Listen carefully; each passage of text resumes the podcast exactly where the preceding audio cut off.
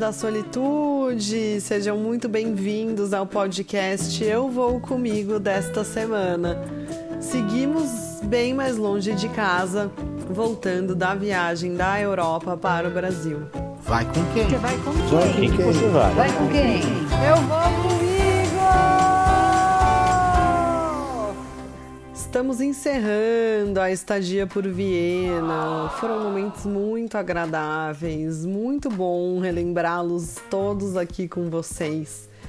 E essa é a vantagem, né, de fazer o podcast. Eu tava aqui pensando como é gostoso, né, poder dividir tudo isso, relembrar e gravar, né, compartilhar aqui com vocês tudo e deixar para mim também essas belas memórias, né, de tudo de gostoso que aconteceu em dias tão acolhedores e gostosinhos que eu vivi por lá. E como é bom também compartilhar as histórias, né, de vocês no dia a dia. Vocês me mandam tantas coisas bonitas de superação, de viagens, de momentos que vocês encontram a solitude, coisas que nunca foram pensadas, assim, que vocês acharam que nunca ia acontecer.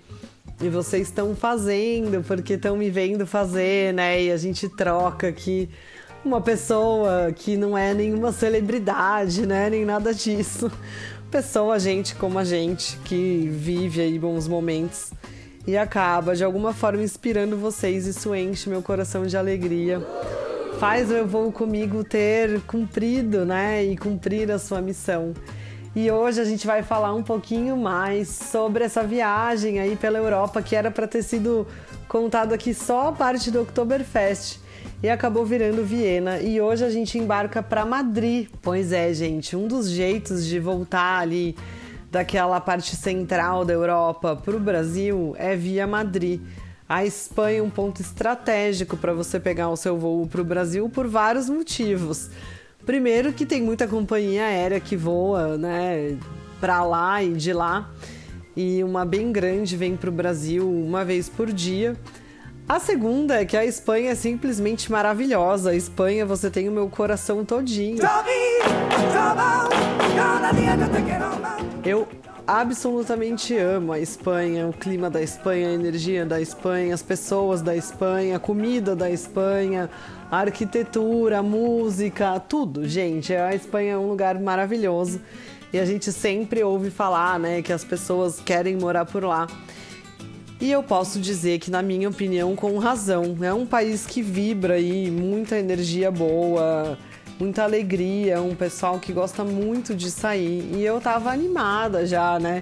Inclusive escolhi uma escala aí bem longa em Madrid. Essa é uma estratégia de viagem que você pode usar quando estiver viajando aí para algum país que você queira fazer um tour, que você queira conhecer.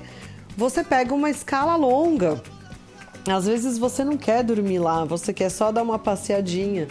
Escolhe uma escala longa, que foi o que eu fiz nesse voo. Eu cheguei em Madrid mais ou menos umas 10 horas da manhã e o meu voo de volta para o Brasil era meia-noite, que é o horário que o avião sai de lá. Tinha que estar no aeroporto umas 10 e meia da noite, 10 horas da noite ali, então tinha 12 horas para passear em Madrid. E a vantagem dos aeroportos nessas grandes cidades da Europa é que o trem sai de dentro do aeroporto para você ir para pontos estratégicos da cidade. Então, eu já tinha feito isso na vez anterior que eu passei por lá, porque esse ano eu passei por lá algumas vezes. Eu já estava até brincando aqui entre a família de chamar de ponte aérea. E deixei a minha mala no depósito de bagagem. Levei um ticket do metrô que eu já tinha por aqui recarreguei na máquina que já é na frente de onde sai o metrô e o trem e fui para a cidade. Fui para a estação de Nuevos Ministérios, que é uma estação bem central ali. Você já sai do lado da Praça do Sol, que é uma praça bem icônica de Madrid, que tem uma estátua com um urso, tudo mais. Eu já tinha tentado ver a estátua no começo do ano. Tava em obras a praça, e aí eu voltei dessa vez toda ansiosa para ver a estátua e a praça reconstruída e adivinhem só. Ainda tava em reforma. Não! Ai, meu Deus do céu, ou seja, vou ter que voltar para lá, porque ainda não consegui ver a estátua. E aí, como fui para lá já algumas vezes esse ano, eu acho que foram três as vezes que eu fui passear por lá, eu já tava mais tranquila, né? A gente vai menos afobado, assim, quando já viu algumas coisas que a gente queria. E também já sabe ali como que é andar, né? Por onde a gente estava andando. O que me causou surpresa foi que agora em outubro tinha mais gente do que tinha em junho. Tava muito cheia essa região aí do centro de Madrid. Eu recomendo que se você quiser fazer umas comprinhas, por ali tem várias lojas, inclusive de eletrônicos. Em algumas épocas do ano tem excelentes promoções, mesmo com o câmbio, galera. Então fique esperta porque vale bem a pena. Mas eu já tava só no relax, fui passear e experimentei um negócio diferente que são os turrones. Oxente. Que são como se fossem marzipãs, assim, é uma. Vai, sei lá, tipo, numa tradução meio literal, como se fosse uma paçoca cremosa, assim, para quem é aqui do Brasil. para vocês entenderem um pouco a textura. E eu experimentei um de pistache. Gente, esquece tudo que vocês conhecem por coisas de pistache aqui no Brasil e vão para um paraíso para quem gosta de Nutella, onde a Nutella seria feita de pistaches fresquinhos, assim. É uma coisa sensacional, foi muito gostoso. Eu fui pro céu com aquele negócio. E assim, na porta da loja, sabe? Ah, quer experimentar um pedacinho? E brasileiro, óbvio que sim, né? Então, beleza. Eu já tava na minha caminhada feliz da vida, sabendo que eu ia encontrar boas coisas.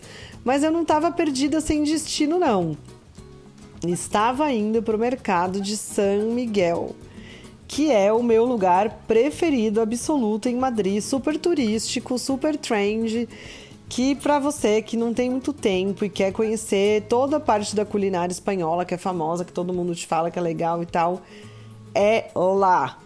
Por quê? São vários estandes, assim, é um mercado, não é muito grande, mas tem tudo da culinária espanhola lá dentro. Você experimenta tapas, você experimenta fritatas, você come paella, você come ostra, você come pescado, você tem comida vegetariana, você come ramon, toma sangria, toma chopp, toma chá, meu, tudo.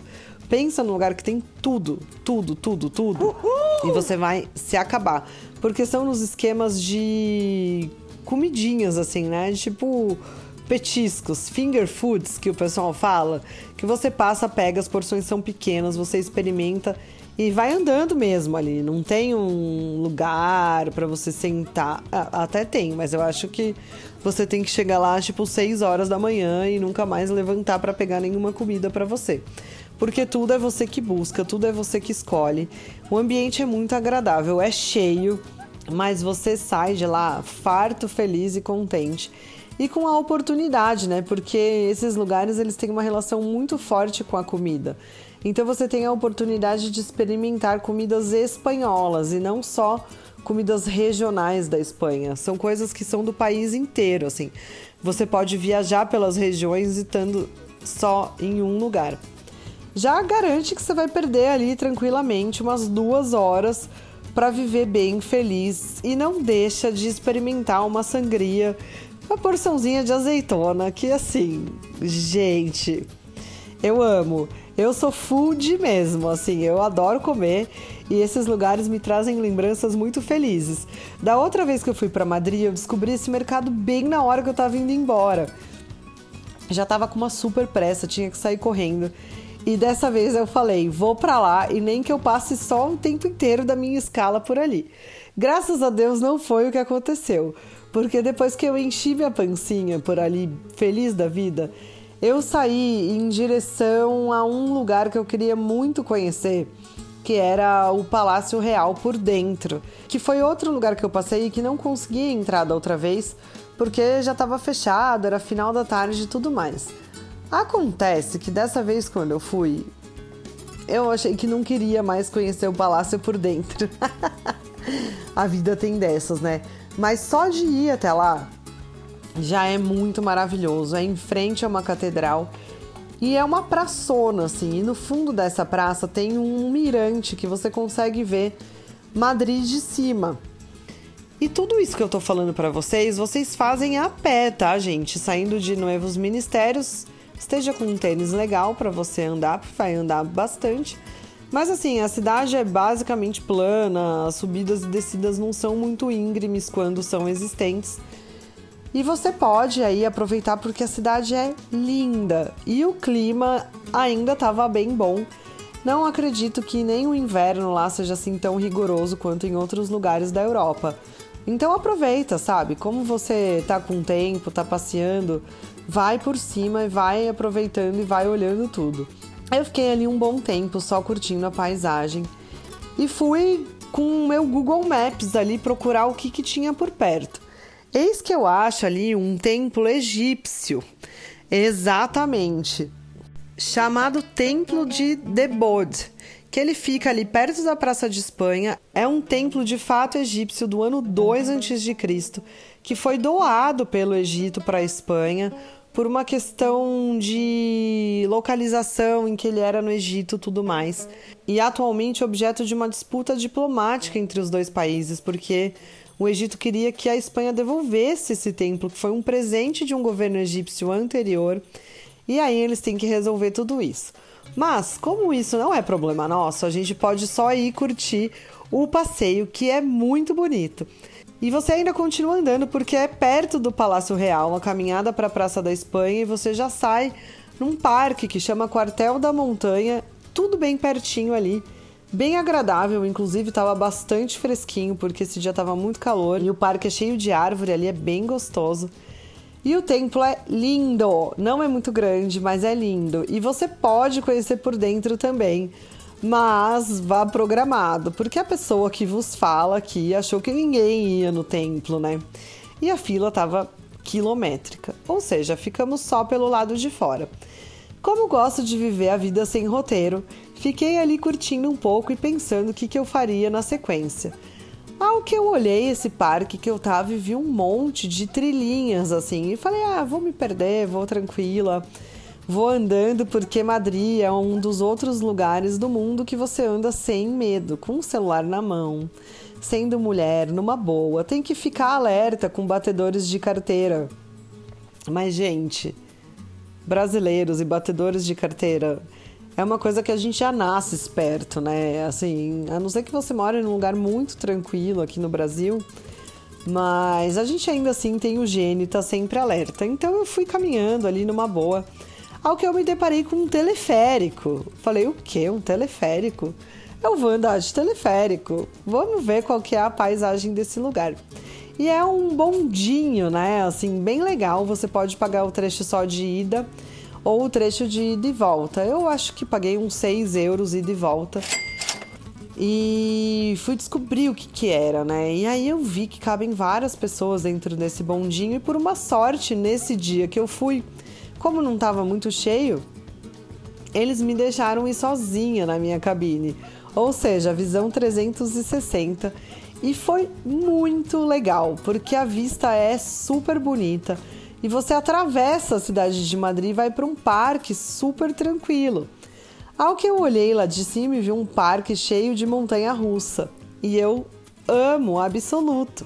Então eu ficava curtindo a vista do Palácio Real de um lado, vendo ali de cima do teleférico, e do outro lado curiosa sobre que parque de montanha russa era esse em Madrid que eu não tinha a menor ideia. Mas era pertinho da onde eu estava me dirigindo. E é claro que a hora que eu saí de lá do teleférico, que eu cheguei na outra ponta, eu dei uma voltinha super rápida ali no parque que eu tava, porque aí já é mais embaixo das árvores, a vista é bonita, mas não é tão bonita. A vista do teleférico já era de tirar o fôlego, você passa em cima de um rio, vê o Palácio Real, vê todos os museus assim que ficam numa região mais alta de Madrid, vê as igrejas, vê tudo. E aí chega nesse parque que é cheio de oliveiras, é muito bonito também. Um lugar bem gostoso, daqueles tranquilos que as pessoas fazem piqueniques e tudo mais. Mas eu tava de olho mesmo no parque de montanha russa. E eu fui, peguei, era 10 minutinhos ali da chegada, fui no parque de diversão, paguei 30 euros para entrar no parque e me diverti ali. Peguei várias montanhas russas, aquelas torres que despencam, um monte de coisa muito legal. Por umas três horas fiquei me divertindo por lá. E e tive que voltar correndo porque já era hora de voltar para o aeroporto. Ao que eu fiz o caminho contrário, peguei um metrô que sai da porta desse parque de diversões, o que eu achei uma super facilidade. O parque é muito organizado, tava rolando Oktoberfest por lá também, mas eu não fui. É, tem área de comida, tem área para você recarregar suas garrafas de água, tem área de descanso. As montanhas russas são muito legais, tem com looping, sem looping, é bem divertido. Pra gente que não tem mais grandes parques aqui no Brasil, né? Como era o Play Center antigamente, que eu acredito que muita gente que ouve esse podcast nem nunca ouviu falar do Play Center, né? Mas eu me diverti demais, eu adoro, fui aproveitar mesmo. Eu falei, gente, as pessoas vêm para Madrid fazer um monte de coisa eu vim para comer e me esbaldar no parque de diversões. Peguei o metrô, voltei para Novos Ministérios, peguei o trem para o aeroporto. Fui lá, busquei minha mala, fiz a minha ponte aérea ali no aeroporto. É um lugar ótimo para você fazer compras se você quiser trazer alguma coisa antes de voltar para o Brasil. E, inclusive, coisas no duty free Ramon, queijo, azeite, azeitonas. Fique esperto, os preços não são abusivos e as coisas são muito boas. A minha família que o diga, porque eu sempre volto carregada dessas viagens, além de voltar carregada de boas lembranças. Fiquei mais um pouquinho no aeroporto, peguei o avião e voltei aqui para o Brasil, para bem pertinho da minha casa. Na semana que vem começamos novas aventuras e novos momentos do Eu Vou Comigo. Espero vocês lá com o meu coração quentinho, bem amante da solitude. Vai com quem? Você vai com quem? Quem que você vai? Vai com quem? Eu vou com